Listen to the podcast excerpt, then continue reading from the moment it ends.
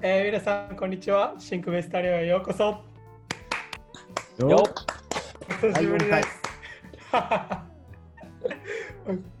お久しぶりです。じゃあ皆さ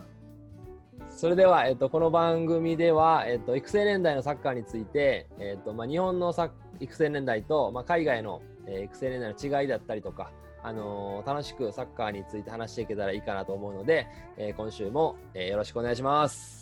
願いしますお願。いします。と僕は生駒 FC という奈良県の、えー小学生のチームで指導をしている、えー奥田です、えーよろしくお願いします。お願いします。えーバルセロナの、えー、オスピタレットっていうクラブでコーチをしています。森吉健吾です。よろしくお願いします。お願いします。おお願いします。えーマドリッドの、えーアルコルコンというクラブで指導者をしている絶賛バッケーション中の伊藤です。よろしくお願いします。お願いします。願いします。羨ましい。どうぞハマーですね、もう。いやー、いいですね。うんえースイスのチューリヒで、えー現役でサッカーやってます。飯野健です。えっと、スイス代表がスペイン代表に負けて、えーテンションガタ落ちですが、えー今週も頑張っていきます。よろしくお願いします。お願いします。でも PK まで行ったからね、でもね。止めたんですけど、ヤンゾマーが。あれじゃないですか？ジャッカがコーラ飲むから。そんな あんなに堂々とね、ミーティングの中でコーラ飲む選手も珍しいですよね。チアロナウドがあれだけあのコカ・コーラっつってうんうん有名なシーンがありましたけど、その後でやりましたけどね。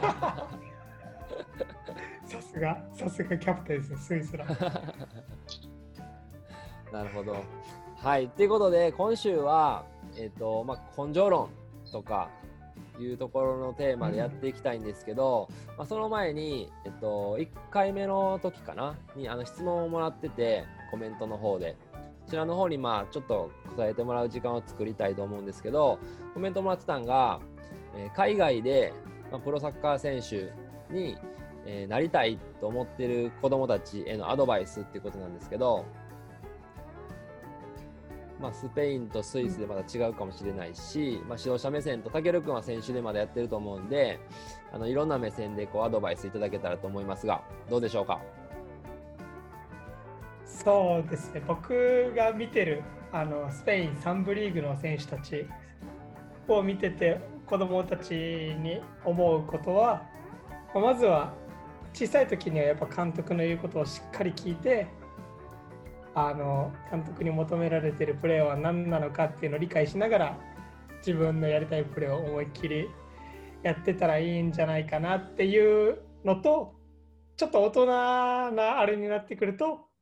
あの誰誰とつながるかみたいなところは意識した方がいいんじゃないかなっていうふうに思います。それはでも間違いないね政治的大人だな。な。プロサッカー選手ってなるとね、やっぱ大人の部分も必要かなって思いますけど、子供たちに言うのは監督の話をよく聞いて、うん監督がどういうプレーをしたいしてほしいのかっていうのと、自分がやりたいプレーを一生懸命やるっていうところじゃないかなと思います、僕は。はいなんか中学生とかに、タケルコーチはもうこねないから絡みたくないとか言ったらどうしたらいいんですかね、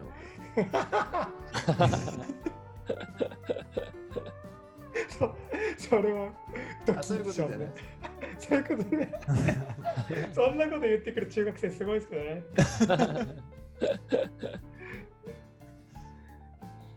そ したらこうたくんいいですか？何かな、まあ、ありがちな話だけど、やっぱり語学力うんかな。その海外を目指すんであれば、最低限、スペイン語か英語。まあ、スペイン語っていうよりは、やっぱりもう、使われてる国が多いから、スペイン語喋れたら南米行けるし、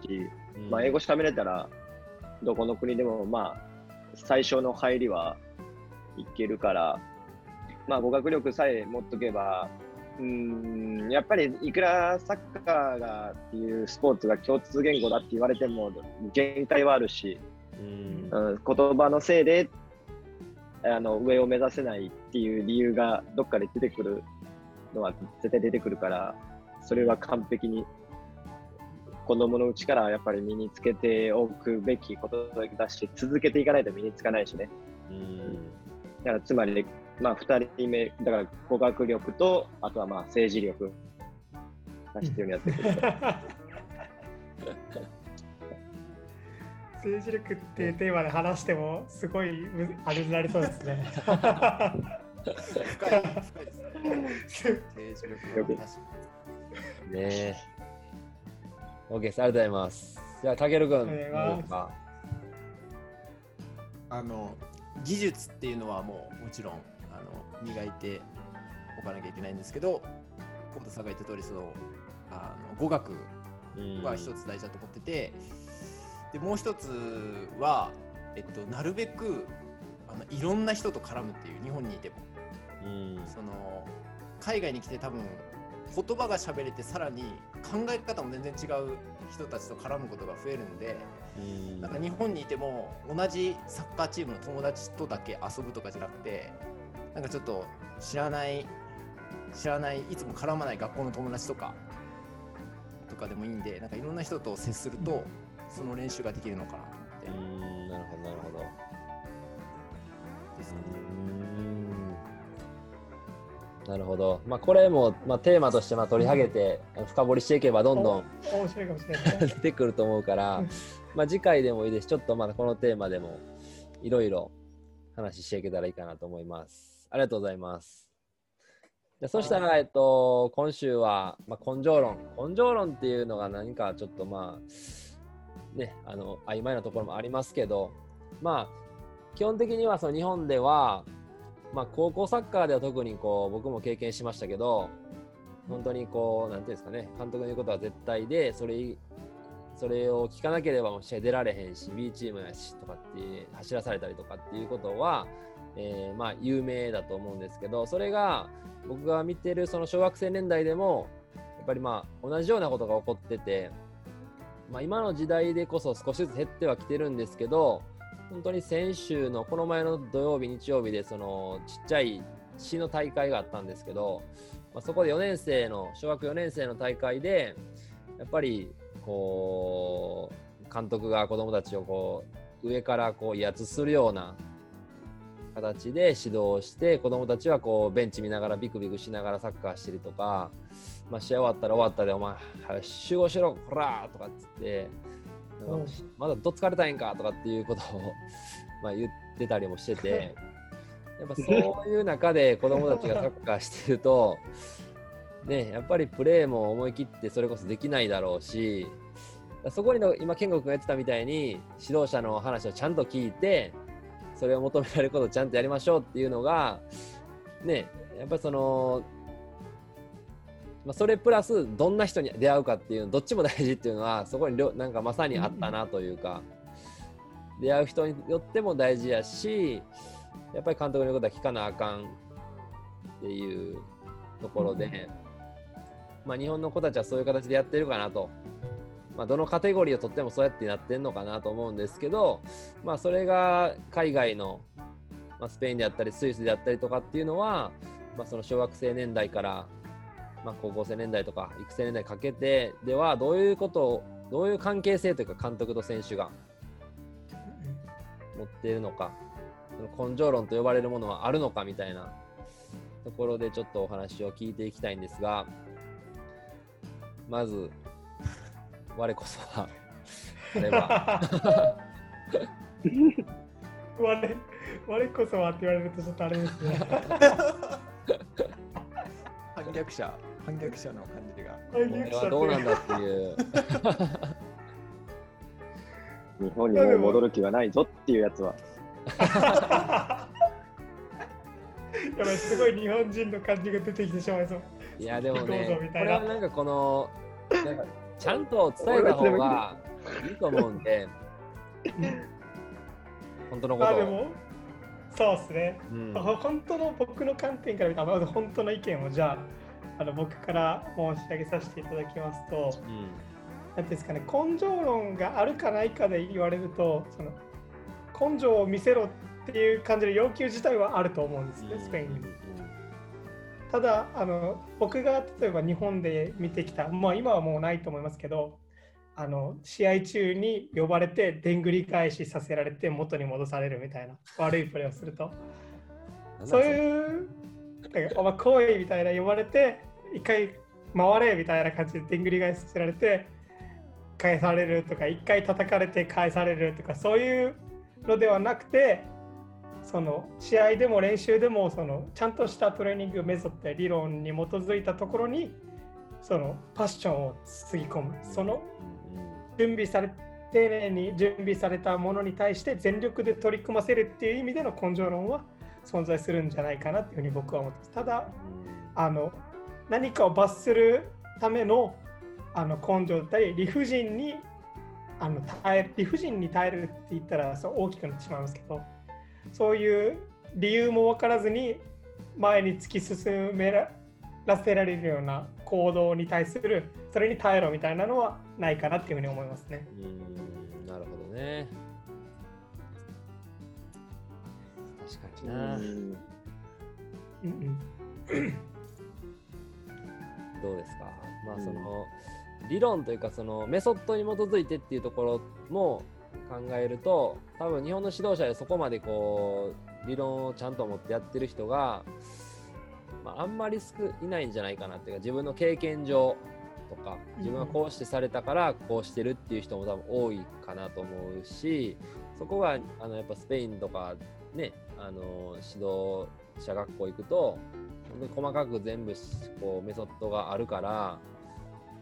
それをベースにやればそうならないっていう自然な流れもあるんかなと思いますけど、うんどうですか、こうたくんは？確かにまあね、健吾君が言ったように、そのこっちにも、えー精神論的なね、根性論、精神論、最後にもう一踏ん張りだみたいな、そういうことはやっぱりあるけども、なんてプレイヤーである以上、多分それは当たり前に持ってることで、そこを突き詰めることは僕らは、まあ、追い込むことはあっても、その、おそれを、その、やっぱり恥ずかしめるとかね、その、なんか、その、うん。じゃあ、それそれこそ名言が言ったように、その、でんぐり返しをしたところで何になるのって話だし、えーねまあ僕がだと、まあ中学生の頃だったら、その相手チームの監督がなんか、ね、えー切れて、それこそピッチタッチね、読んで、なんか持ってる缶コーヒーで頭ガーンって殴ってたの見たことあるけど、その、いや、な、な、何になるのかは、ね、意味がわからないし、それでじゃあ、いや、えー精神的に強くなりましたとか、えーあれが、あの時のそれがあったから、今の僕があるんですみたいな。うんっていうのは、綺麗、まあ、綺麗事だし、う ーん、その、全部が全部ね、じゃあ、めそういうメカニズムに基づいてとか、えーこういうことが順段階的にね、こういうののがあるから、こういう言葉がけが必要です。その答えはもちろんないけども、うん少なくとも、じゃあ、試合に負けた、2-0で負けた、お前らが負けたのは走らなかったせいだとか、えー、最後の踏ん張りが足りないんだ。だから試合がね、終わった後に、じゃあかける10本、かける10本、2点差で負けたから、かける2で20本、ダッシュ行ってこい。は、果たして何になるのかと考えたときに別に何にもならないし、それで精神力、精神的にね、まあ、強くなるとも思わないし、えーそれは多分今までそうやられてたから、じゃあ自分もそうするしかないみたいなね、いうだけであって、その、やっぱりじゃあ負けた理由を考えたときに、いや、最後に走れなかったのは、じゃあその前日とかにもうすごい長いこと練習したとか、全然疲れが取り切れてない状態でその試合に臨んだとか、えー勝つ気ないんかっていうところで言ったりもするけど、いや、勝つ気がないやつがやるわけないし、うん、で、結局回り回ってその責任って旗から見てたら、ね、指導者のせいだし、選手が、悪いプレーをするとかはね、まあ当然その個人的なね、技術的なビジネスもあるのかもしれないけども、えー、そういうの選手をセレクションしたのは監督だし、ね、そういう指導をしてるのもそうだし、やっぱりそこで責任転嫁じゃないけど、なんか全部全部その選手のせいにするっていうのは、それは指導ではないよね。命令だよ。うでそこがまあ大きくその日本日本とスペインの根性論っていう意味では、僕たちは決して強制はしないし、やらないやつ本当にやらないうんし、うん。でやらないからといって干すわけでもないし、うん。まあ、中にはクラブによってはなあったりもするのかもしれないけど、やっぱりそのクラブには GM がいるし、監督にでなんでこういうふうになってんのっていう監督も言われる立場にいるし、うんね、例えばこう、ねな、なんでそういうことが起きたのとか、なんで使ってない選手がいるのとか、うん。やっぱり僕らも、えー評価される側だから、その辺もなんかやられる、やられないっていうのは大きいのかなと思う。それはあるね。指導者が評価されないというかそれはめちゃくちゃ大きいと思うかな。もう何しても OK というか学校内でやったりか学校の先生なんか特にそうやと思うけど基本その立場は変わることもないしその中で何を言おう言っても、まあ、子供たちはまあ言うこと聞いちゃうしうん周りで大人が評価することもないからそこは本当に大きな問題かなっていうのも思うかな。たけるくんはどうですか、なんかあの、萎縮しない子はいいんですけど、その威圧に。うーん。その萎萎縮しちゃう子はパフォーマンスが落ちると思うんですよね、やっぱり多分。萎縮すると。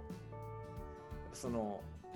ヨーロッパ、あ、えっと、何でしたっけ？ユーロ、ユーロでも PK でやっぱりあれだけレベルが高い選手でも緊張したら PK で甘々なコース蹴ったりとか、うん。ブスケツでも外したりするわけじゃないですか、う PK を。ん。やっぱり萎縮するとパフォーマンスが下がるっていうのと、あとはもうなんか指導者をやってて、なんか楽しい部分って、なんかこう試行錯誤するのが、なんか楽しかったりするのかなと思ってて、うん。なんか根性論でいうと、例えば最後のじゃあ90分の試合の最後の10分、もう一踏ん張りさせたいっていう時に、なんかこう威圧で上げるっていうよりは、どうやったら、どういう言葉かけしたら選手がこうもっと走れるようになるとか、まあちょっとモチベーションが上がるのかとか、そういうところを考えながら、なんか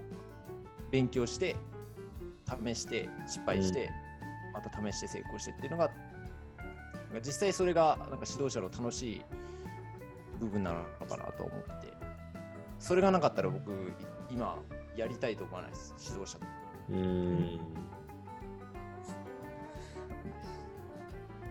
そうやね。なんか自分自身も感じてるのは、まあ、高校の時とか本当にこうめちゃくちゃ厳しいそういう根性論みたいなまさにってやってて多分その学校が昔、まあ、荒れてたと。ヤンキーが多かった。だからそういう子たちを構成するためには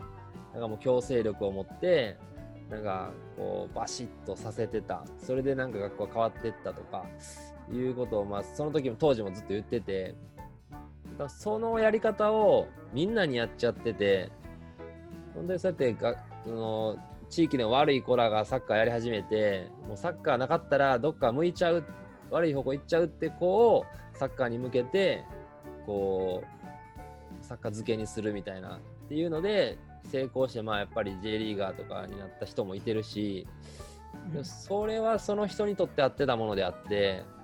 多分それに当てはまらへん人の方が、まあ、日本で大半やろうしなんかそういうまあ勉強してっていう話も今出たけど自分のやっぱ経験上とかこうやってきたからこうなんだっていう自分の物差しで結構やっちゃう人がなんか多いんかなっていうのも感じるところではあるかな。どうですか、まあ、組織構造のところと、まあ、やっぱ人と人との関係性というか、やっぱ大人と子供では絶対上下になっちゃうから、日本では。まあ、特に先生と生徒なんかになったら、こういうこと聞かな学校辞めさせるぞみたいななったりもするだろうし、その人が顧問の先生になると、やっぱりね、言うこと聞くしかないし、意見言えないし、とはなると思うんですけど、その辺も含めてどうですか？今の話が出てきた中で。まあ、でもそうですね。ある、あの、さっきの根性論とかにもつながる部分はあるかなと思うんですけど、関係性、選手とコーチ、選手と監督の関係性において、ある一定以上、一定の、なんていうんだろう、統率力、強制力的なのは必要だと思うんですね、僕は。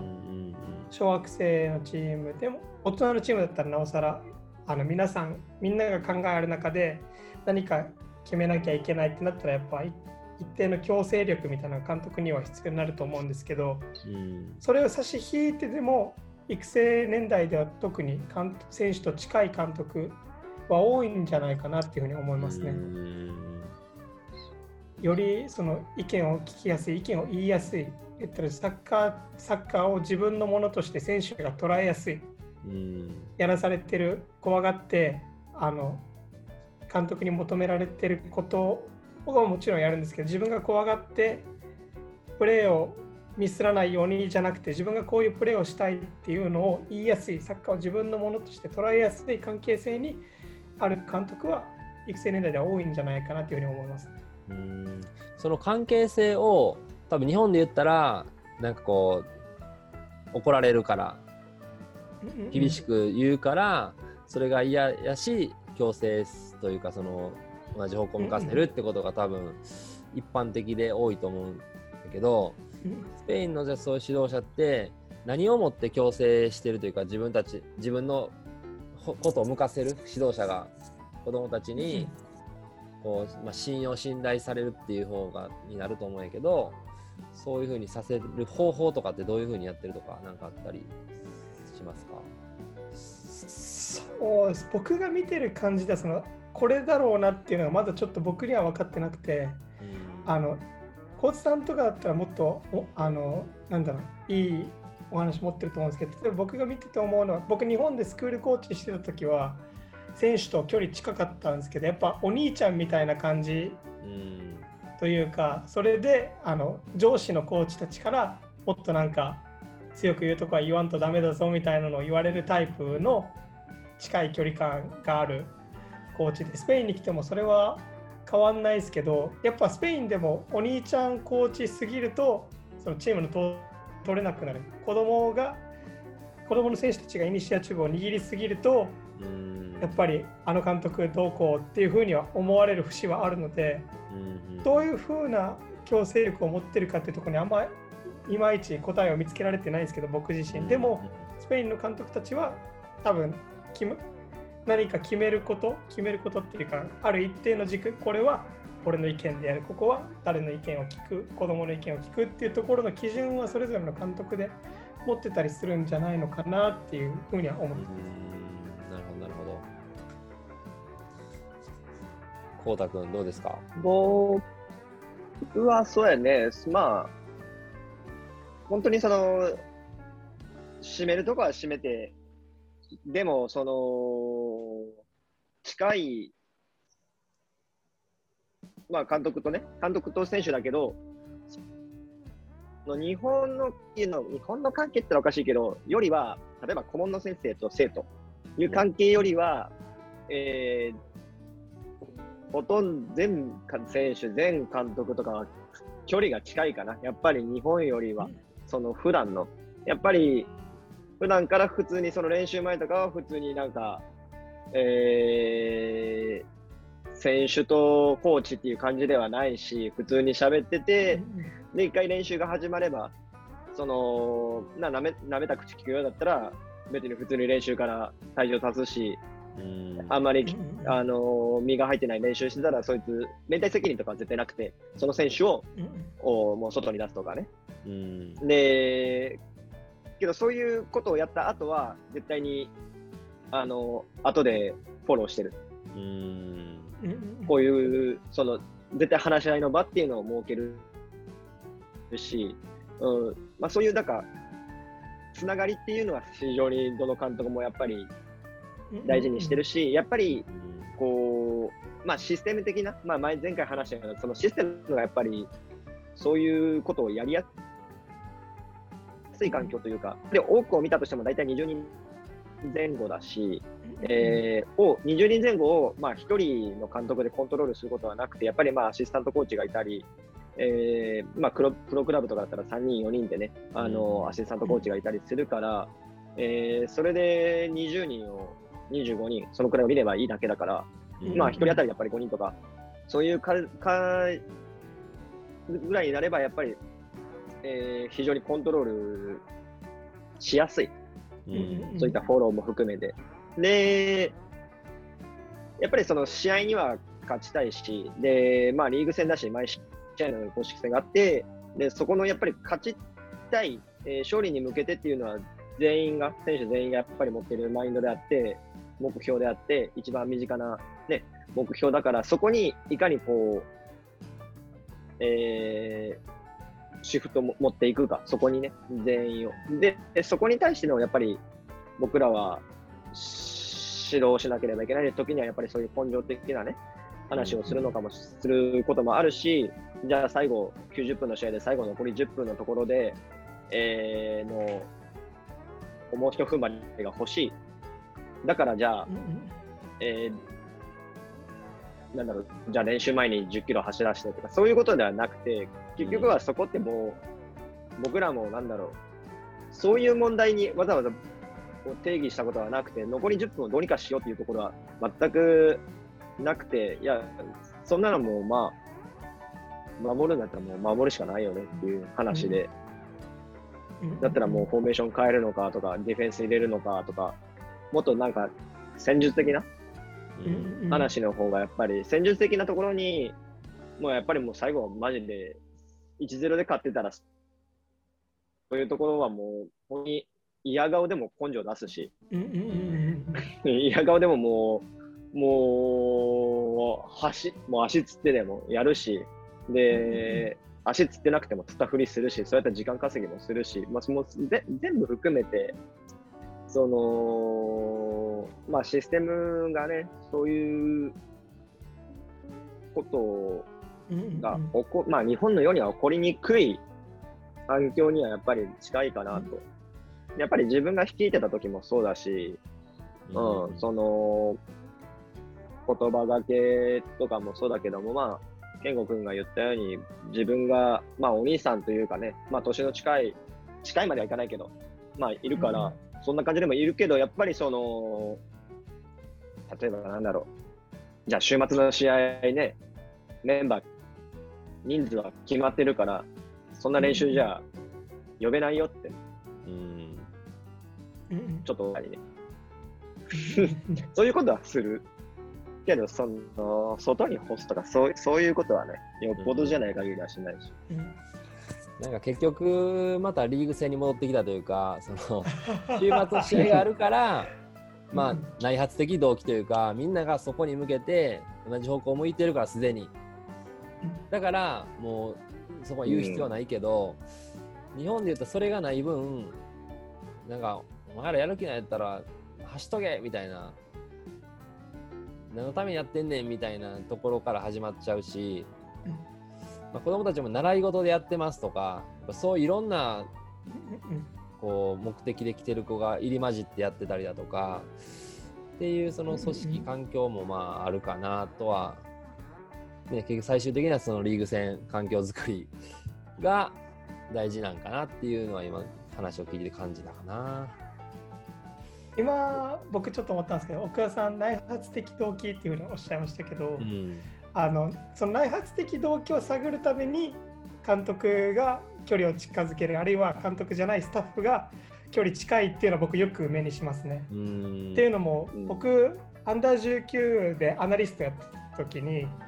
当時23歳だったんですけど19歳の選手とすごい年が近いじゃないですか。はいはいはい。だからあの監督的な威厳を保たなくてもそのなんだろう練習中にあの彼女いる同行とか彼女と別れたとか、例えば練習始まる前に家族がいてあのおじいちゃんが何おばあちゃんが何おじいちゃんどこどこに住んでるとか最近こういうことがあって学校エクサメテスト落ちたとか落ちたやべえ追試あるみたいなのをうん。そういうの聞いててでそれがなんか例えば試合になった時にお前彼女今日見に来てるんだろうみたいなのからそういうのに利用するというかうん。こういう選手のプライベートや選手の内側にあるものを距離の近さによって探っていってそれを使って選手のモチベーションをコントロールするときに何かを喋るっていう監督は結構いるんじゃないかなそれをやるために、はいはいはいはい。サッカーのところではもちろんですけどサッカー以外のところで選手の意見を聞く選手の話を聞く監督はコーチも含めて多いんじゃないかなっていうふうに思います。うん。まあ、人一人と向き合うというか、あれやね。それはやっぱりね、コントロール、ごめん。そのやっぱりコントロールできる、うん、あの人人数うんっていうのは結構大事で、やっぱり、うん高校サッカー、まあ、中学も、まあ、小学そういう少年団とかもそうなのかな。やっぱり、人に、コーチ一人に対する生徒というか、選手が、やっぱり多いイメージがうん。ある。見切れない、やっぱり。単純に。じゃあ、やっぱりこう、ダイレクトにこう直接命令した方が、統率しやすいよね。うん。シンプルに。うんそうなんかさらにやっぱ一多すぎる人がカテゴリーを2つぐらい練習みたいにするから1日に。で1個目のトレーニングでただ問題が起こってもなんか次があるからもうなんとなくで終わっちゃって次行っちゃうみたいなそういうのはこうその環境でやっちゃうと、まあ、しょうがないと思ってしまったりするしでほんまそれ良くないことやなっていうふうに思うから本当は環境の部分と一人一人にどんだけ関わりを持ってるかというか熱量を持って関わるかとかかな思うけど人数が多すぎるとそこはやっぱ難しくなってくるので、うんそのトレーニングの付加的な部分の根性を求めてしまいがちになるのもなんか今話してて分かる気がします。そうだね。たけるくんはどうですか？選手としてやってて、まあ、こういう監督こういうことやってくれるとこう信頼できるしなんか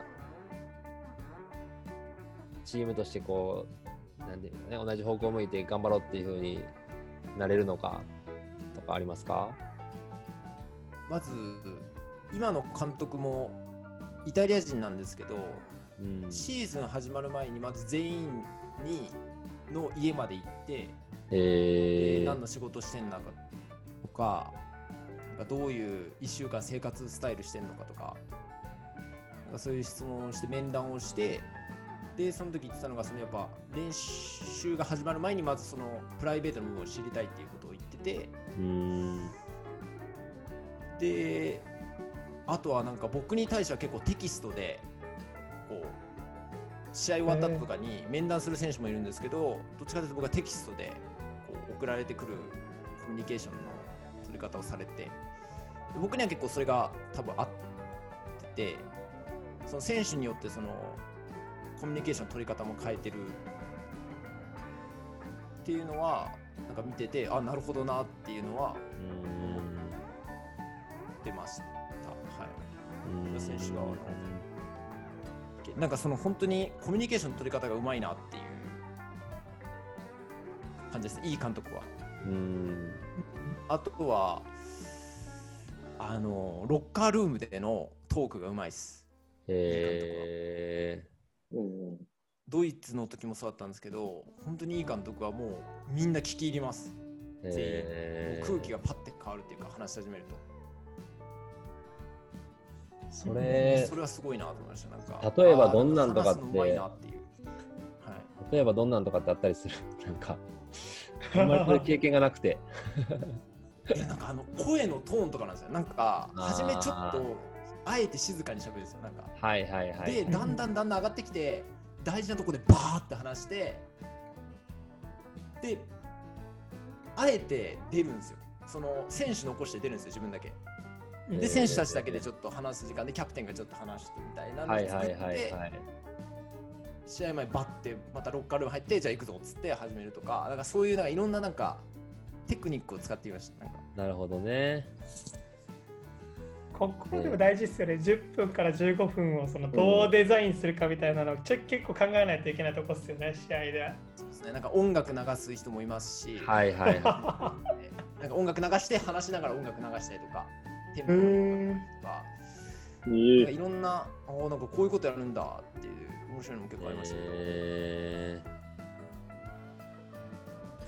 なるほどな。まあ日本じゃなかなか僕ら、うんうんうん、僕らって、なんだろう、構成、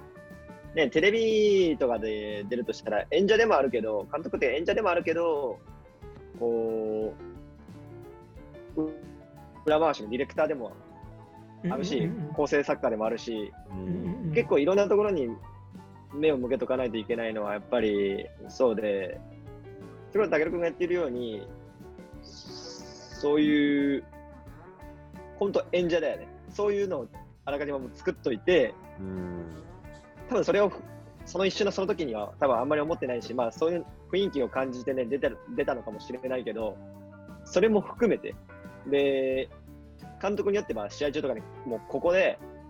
自分退場になって震わす、でね、奮い立たせうんうんうん。るとかね、点まで計算に入れる人もいるし、いやそれはけど、どのカテゴリーでも、まあ、退場までしろとは言わないけど、使えて、やっぱりその、えー、なんだろう、やっぱりアレビンとかこっちのね、小学生年代、小6とかぐらいの年代を見てた時も、やっぱり声のトーンとか、ハーフタイムにどういう指示をするかとか、まあ、そのあんまり良くなかった週週末の試合の後の週どうするかなとかね、うんうん。厳しくやるのか、もう完全にリフレッシュするのかとか。まあ、その辺やっぱりこう、またね、リーグ戦の話になるかもしれないけど、やっぱり長いから、うんうんうん毎回毎回その、ね、手法は絶対使えないし、うんうんうん。うん30試合あるとしては30回分の、なんか、別の自分を作んないといけないし、うん30回めっちゃ激怒してたらもう7試合目ぐらいで聞かなくなりますもんね。7もいかないか。そうそうそうそうそうそう。激怒ばっかしてても仕方がないし。いやまあ日本でもそうじゃない？うんうん、そこはあると思います。いやーなんかね、まあ、結局そのリーグ戦っていうのはほんまに大きいんやなっていうのは、まあ、どのテーマで言ってもやっぱそこの関係性とかそこの力は働いてるなと思うから、まあ、そこはね、まあ、長い時間かけてかやっていかないといけないかなっていうところと、まあ、なんか聞いてると、まあ、一緒に戦ってるというかなんか選手も監督も同じチームやしなんか自分もチームを勝つために何ができるかっていうのを選手として考えてなんか一緒に戦ってるっていうようなイメージがあって今の話を聞いてて。で日本の監督って結構その俺の言うことを聞けお前らなんでそんなやらへんねんとかなんか一緒にというよりはなんかちょっと違う立場としてまあ、なんか演者じゃなくて、まあ、それが構成作家だけなのかとか、なんかそういう目線で関わってたりするのかなっていうのもちょっと、まあ、思ってて、まあ、その辺がね、どうやったら変わっていくんかとかはちょっとわからない 部分でもあるけど、まあね、日本でやってる人子供たちがサッカーをね、楽しめたらまあいいんじゃないかなと、まあ、一緒に監督も楽しんだらいいんじゃないかなとは、まあ、思うんですが、まあちょっと締めに入りたいんですけど、どんな感じですか？どうまとめたらいいのか、まあ、リーグ戦っていうところと、まあ、関係性と、ね、まあ、根性論ってとこで、まあ今日、なんかこの、デンマークか、ユーロのデンマークの記事があって、まあなんか、エリクセンがこう倒れて、それによって、まあ、チームのこうモチベーションってすごい上がって、結束力が高まって、まあ、準決勝まで、ベスト4まで行ったっていうところで、それを終えて、そのデンマーク代表のかキャプテンが、まあ、代表が大きな成果を上げるかどうかは重要ではないんです。でサッカーをプレーしている15万人の子どもたちが人になってもサッカーを続けてプレーしてくれるそんな状況に達成したいだけなんですだってみんなサッカーが大好きでサッカーを楽しんでいるからっていう言葉をなんか言ってたみたいでその記事読んでやっぱなんかその根性論で今の試合勝つとかそのためになんかねしんどいこと我慢して苦しいこと乗り越えてっていうのじゃなくて、まあ、ほんまにそれこそ内発的動機というか今週試合勝ちたいから自分サッカー好きで楽しみたいからやってるっていうのがやっぱ根本にあるんじゃないかなと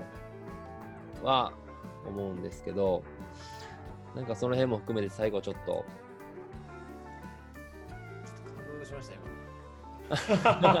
あいいいい監督のロッカールームに。うん。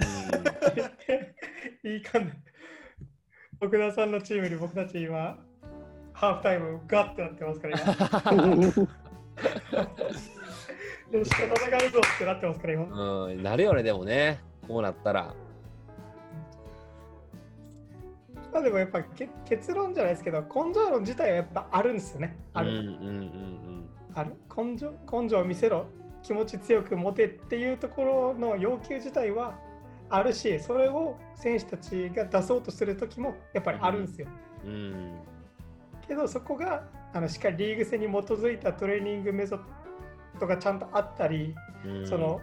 リーグに出る出ないの選手のそういう環境から来て逆算されたトレーニングの中あるいはそういう試合の中にあるのか全くそれが何も関係ない中さまざまな方法で言ったら肉体的なオーバー疲労を根性として求めたりそういう気持ちを根性として求めたりいろんな混同をしてるかしてないかの違いですね多分。うんうん。そこはあるかなというふうに思います。そやね。いいまとめ。そうだねいや恥ずかしすぎる。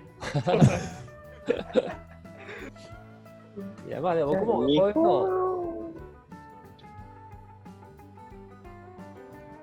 日本のね、やっぱり討論が、うーん、やっぱりプレッシャーを与えすぎていると思うのね、選手。まあ、その、小学生だろうが、中学生だろうが、その、それこそ、何してんだようんどつくぞみたいなね。そんな、そんなプレッシャーを与えてない、ね、意味はないし、僕らは、てかまあ、スペインとか、このヨーロッパはやっぱり、そのマークもそうかもしれないけど、やっぱり楽しんでもらいたい。で、いかにやっぱりそういうプレッシャー、子供は子供なりのやっぱりプレッシャーあるし、えーまあ、ユースに上がれば、まあ、ある程度そういうサッサッカーのプレッシャーもあるし、うん。親の期待とかもあるかもしれないし、まあ、そういうのをいかにこう取り除いていくかっていう言葉がけ。うんに対してのやっぱり最終的にその根性論はあるし、けどそれは僕らは決してそのプレッシャーを与えようというわけではなくて、ただその、そう、そうじゃなく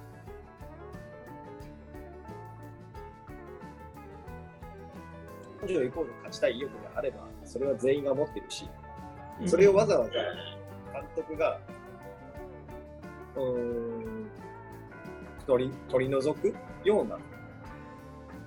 ことをするべきではないよね。でそこのやっぱり、目的は一緒なのかもしれないけど、なんか、やってることが違うというか。そうやうんね違いますね。まあ本当に子供たちのことを考えて言ってるんだろうけどその方法論が、まあ、どうなのっていうところもやっぱあるんかな。いやしまあなんかね、まあ、最終的にはサッカー楽しいもんやしみんなプロになってそれでお金稼ぐわけでもないし、一緒にサッカー楽しんだらいいのになってめちゃくちゃ思うけど そこになんかこうね、うん。何を何を思ってかってわからないけど、まあ、子供たちにこうちゃんとさせなあかんなんかバシッとさせなあかんみたいな、いう思いがね僕らにも、僕らにも余裕がないといけないよ。このかうん指導者側にも。余裕がなんか、そそれでね、家のことで何かあったりして、イライラしてて、なんか子供にね、それを当たるのはもう持ってのほかかもしれないけど、実際そういうのがあるのかもしれないし、実際あるあるだろうし、ね。けどそれは、やっぱり自分たちに余裕を持っとかないといけないし、それこそね、あの、竹野君が言ったように、指導者、僕もちょっと前にツイッターで似たような発言したけど、あの、やっぱり指導者で、いい指導者ってやっぱりトークが面白いし、余裕あるし、話に。で、えー、それは別に小学生年代の指導者だろうが、別に、なんだろう、面白い、ね、話をちょっとしたミーティングでちょっとしてから、じゃあ今日の試合でね、みたいな、ちょっとシリアスなトーンにしたら、やっぱり選手もちょっとおってなるし、だからそそのぐらいの余裕を持って、やっぱり示せれば、おのずとその求めている根性というところには、多分普通に出ると思うけど。ですね。まあ、ちょっと今回長くなっちゃったんですけど、まあね、本当にサッカー楽しむことをもっともっとやっていければ、勝手にね、強くなっていくだろうし、サッカー人口増えていくだろうし、まあ、みんなが幸せになるんじゃないかなと、僕は本当にその育成年代を見てて思うので、まあ、なんかね、またこの放送を聞いてもらって、あそういう考え方あんねんなとか、選手にどうやってそうモチベーション上げさせるのかっていう方法を、ね、違う方法もやってみようかなっていうふうにもしなってもらえたりする指導者がいたりとか、がいたらね、すごく嬉しいなと思うので、えーまたこの放送をたくさん見てもらえるように、えーしていけたらと思います。じゃあ今週は根性 論っていうテーマでお話をしたので、また次回はテーマをちょっと変えて、えー話をしていきたいと思うので、じゃあ健吾くん最後はいつもの締めでお願いします。えー皆さん今日も、えーご視聴ご清聴いただきありがとうございます。まあ、この真空ベスタリオのベスタリオっていうのはあのスペイン語でロッカールームっていう意味があってそのロッカールームに込められてるみんなで中に入ってその本音をぶつけ合う思ってることを話し合うのがあのサッカーのロッカールームには役割の一つとして大事な部分でもあるのでそのロッカールームのようにあの僕たち4人だけじゃなくて皆さんの意見を聞きながらそれをいろいろ話すためにもそのコメントとかいただけたら嬉しいです。またぜひ聞いてください。お願いします。お願いしま。ますす。チャンネル登録お願いします。チャンネル登録お願いしますいい。ねボタンお願いしお願いします。ます。